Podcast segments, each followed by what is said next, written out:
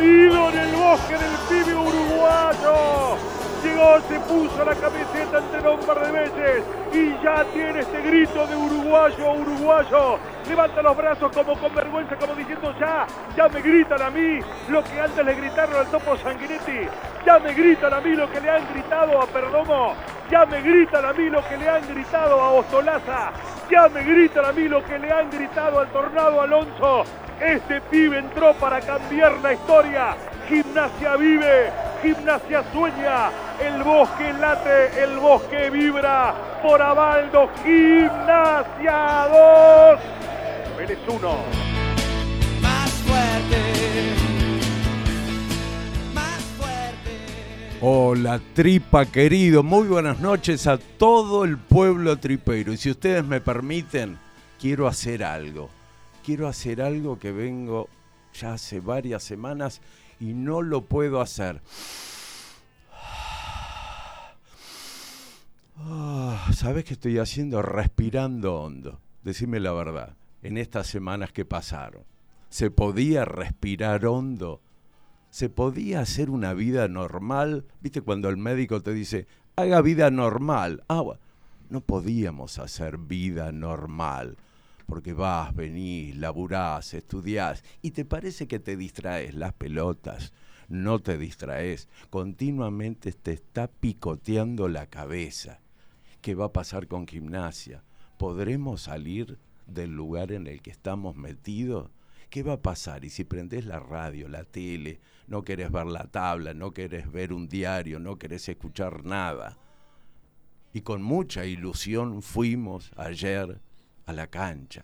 Yo no quiero preguntarte qué sentiste cuando hizo el gol Vélez.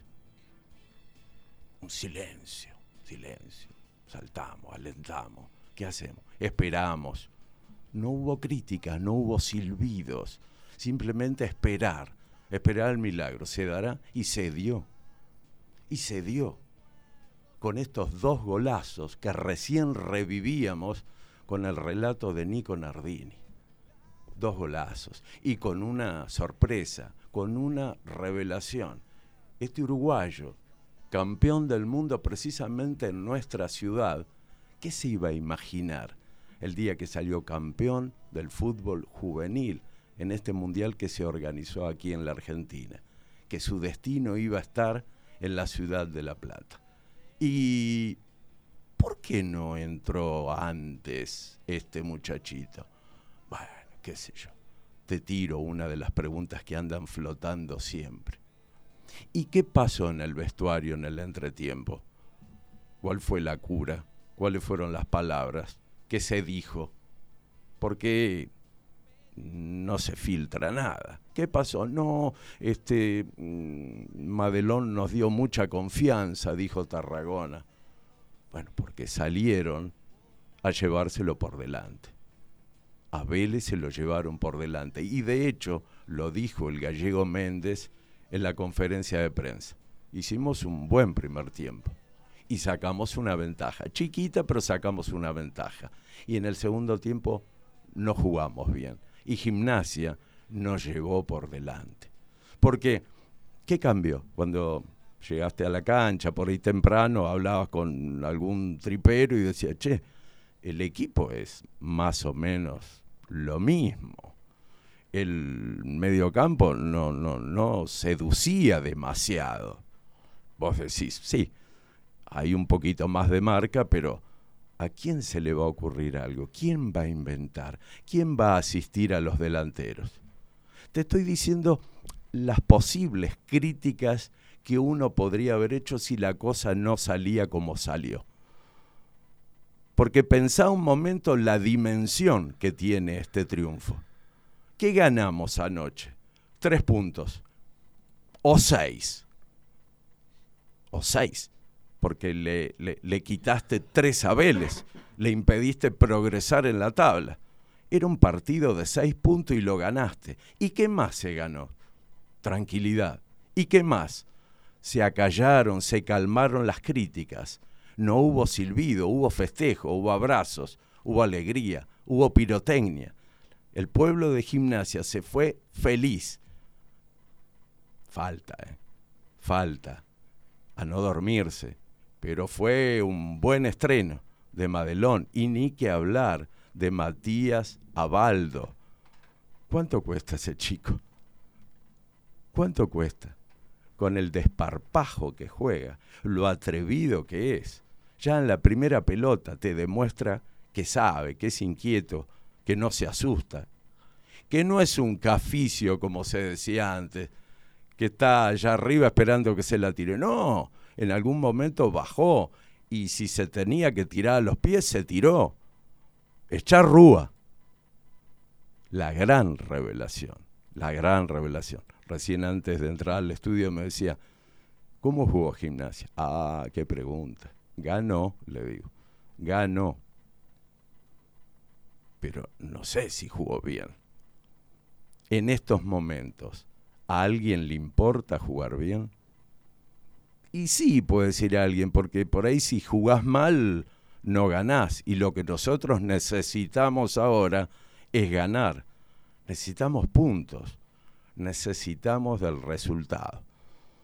Yo pensaba anoche, después de, de tanta euforia, de tanta alegría, cuando entras en ese cono de, de calma, decís, eh, ¿por qué carajo yo tengo que festejar que salimos del puesto penúltimo para estar ante penúltimo.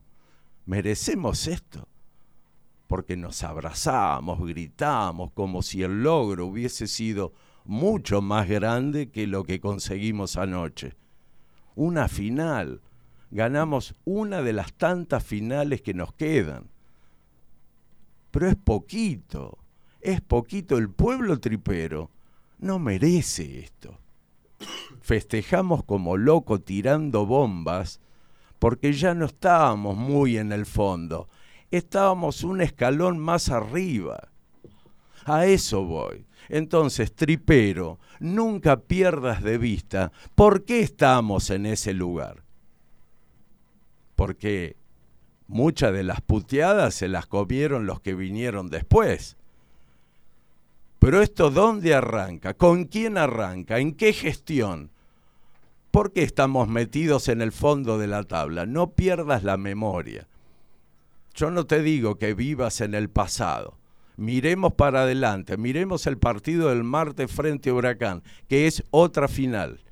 Pero nunca pierdas de vista por qué llegamos a este lugar cuando te enteraste de que estábamos inhibidos y no podíamos incorporar ni vender. Y esta fue la gran herencia que nos reventó. Cuando todos creíamos que cuando se hizo un gran llamamiento a acreedores, porque le debíamos a cada santo una vela, llamamos a todos los acreedores, desde los más gordos hasta los más flaquitos, y se les pagó se le fue pagando a todos, listo, quedamos liberados. No, minga, inhibidos. Debíamos a Colombia por Carbonero, debíamos a Paraguay por Ramón Sosa, debíamos a Uruguay por Guillermo Frata, debíamos a Grecia por Franco Soldano y debíamos a Arabia por Brian Alemán a todos, no le pagamos a nadie. ¿Por qué no nos quedamos al menos decir, bueno, estamos endeudados, pero lo tenemos a Carbonero y lo tenemos a Ramoncito Sosa que la está rompiendo jugador de selección? No, sin, sin jugadores, sin plata y con deudas. Porque le debemos al gestor anterior se le debe dinero, recuerden ustedes, cuando él fue a la AFA y se quiso quedar con los derechos de televisión. Hubiese sido pero, terrible. Cajón vacío. ¿Qué encontró esta comisión? El 27 de noviembre del año pasado. ¿Qué encontró? Deudas. Fue terrible. Ahora bien, ahora bien, más allá de de, mi compromiso, de, del afecto y de mi apoyo a esta nueva comisión, con Mariano Cowe a la cabeza. podríamos haber tenido un mercado mejor, un poquito mejor. Fue a medias. Ahora que le vimos un poquito la baraja, lo del uruguayito no estuvo mal. Lo de Sarabia impresionó muy bien cuando ingresó en Colón, ahora todavía haciendo pie, metió pata, se fue aplaudido, se fue rengo. Y después veremos, porque se interrumpe la fábrica de jugadores. Tenemos calidad con, con, con Pablito de Blas y con el Pata Castro, con Jonathan Cabral, me gustó mucho ayer. Una compra de último momento con Luciano Gómez. Ni estuvo en el banco. ¿Cómo fue nuestro mercado? Más o menos más o menos. Esperábamos algo más. Te digo sinceramente, lo esperaba Pitín, lo esperaba Pitín Cardoso. Yo hubiera puesto los dos palitos y medio que quería Tigre. Y ya lo tenés, y ya lo tenés. Pero bueno, te decía, nos alejamos un poco del gran objetivo que es la fábrica de jugadores, mirar hacia el futuro.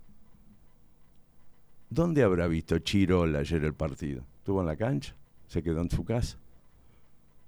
¿Qué habrá dicho? ¿Qué habrá pensado? ¿Por qué conmigo no y ahora sí? ¿Por qué se ensucian el pantalón ahora y se tiran a los pies? Y conmigo no. No estoy hablando ni de cama, ni de que le soltaron la mano, ni de enojos, simplemente digo, ¿por qué ganamos ayer?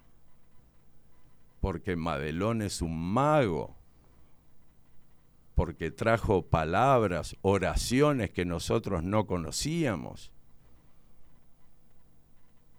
porque en definitiva más o menos son los mismos jugadores.